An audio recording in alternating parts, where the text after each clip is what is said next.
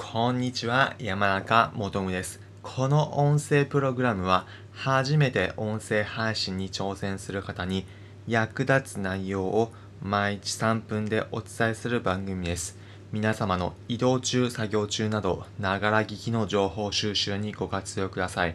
今回は、音声配信するネタが自動で湧いてくる方法というテーマでお話しします。音声配信するときに今日何話そうかな。毎回そのネタを考えるときに時間がかかってしまうという方参考になる内容をお伝えするので気になる方はぜひ最後まで聞いてみてください。音声配信するネタが自動で湧いてくる方法何かというとコメントを活用する。これです。どういったことなのか具体的に方法をご紹介します。皆様、音声配信するときに配信するネタ、どのように扱っているでしょうか？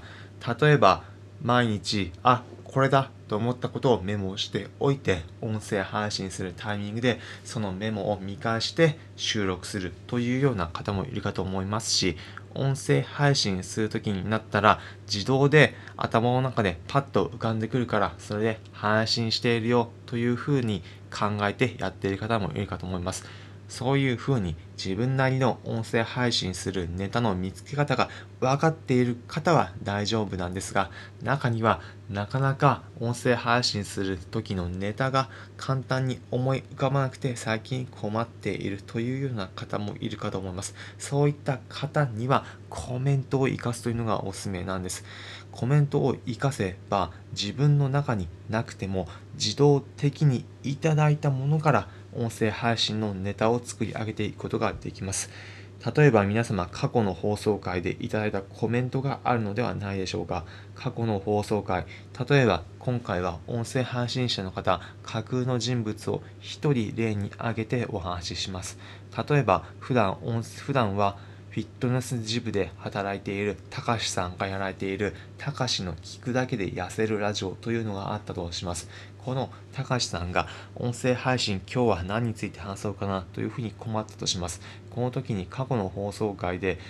家の中で気軽に痩せる方法というところの放送回にコメントがついていたとします。その方法でたかしさん今回の放送を聞いて参考になりました。私も家の中で腕立て伏せやろうと思いますというようなコメントがついていたとします。とすればコメコメントを活用するんです。高橋さんの場合だとこのコメントを活用して家の中でやる腕立て伏せの注意点などというようなコンテンツが作れる作れることがあります。家の中で腕立て伏せするにはこういうふうにやれば効率的に運動ができて健康にいいんですよというようなことを伝えるというのをネタで作るというようなことです。他にもこのコメントをいてをいただいていたとすれば家の中で腕立て伏せとセットでやるといいストレッチの方法というようなコンテンツも生み出せるかというふうに思います。まあ、このようにいただいたコメントを活かしていけば自動的に音声配信するネタができていきます。もちろん音声配信パッと思い浮かぶという方はいいんですがこのようにネタどうしようかなというふうに思っている方はぜひ参考にしてやってみてください。自分の中にネタがなくても自動的に音声配信するネタが湧いてきます。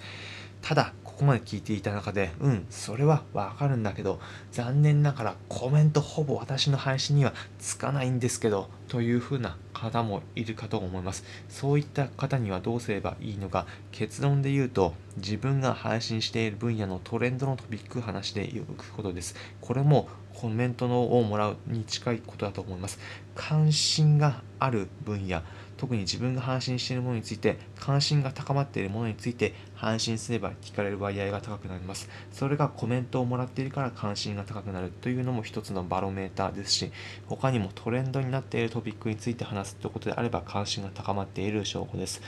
例えば先ほどの高橋さんで言えば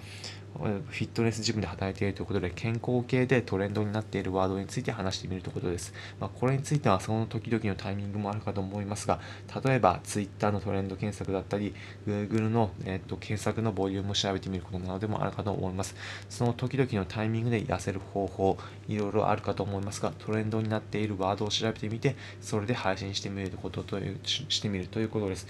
例えば朝バナナダイエットだったり、夜は何も食べない、5時以降は食べないだったり、その時々で話題になっているトピックがあるかと思うので、それを調べてみるということです。そうすれば自動的に自分の中にこれ話そうかなというふうなものがなくてもトレンドになっているからこれを話そうということ音声配信するネタが自動的に湧いてくるのでおすすめです。ということで最後に今回のまとめです。今回は音声配信するネタが自動で湧いてくる方法というテーマでお話しました。結論、コメントを活かしてみてください。コメントつかないという方、トレンドのワードを活かしてみてください。今回の内容をお聞きいただきありがとうございました。ぜひ皆様の音声配信に活用してみてください。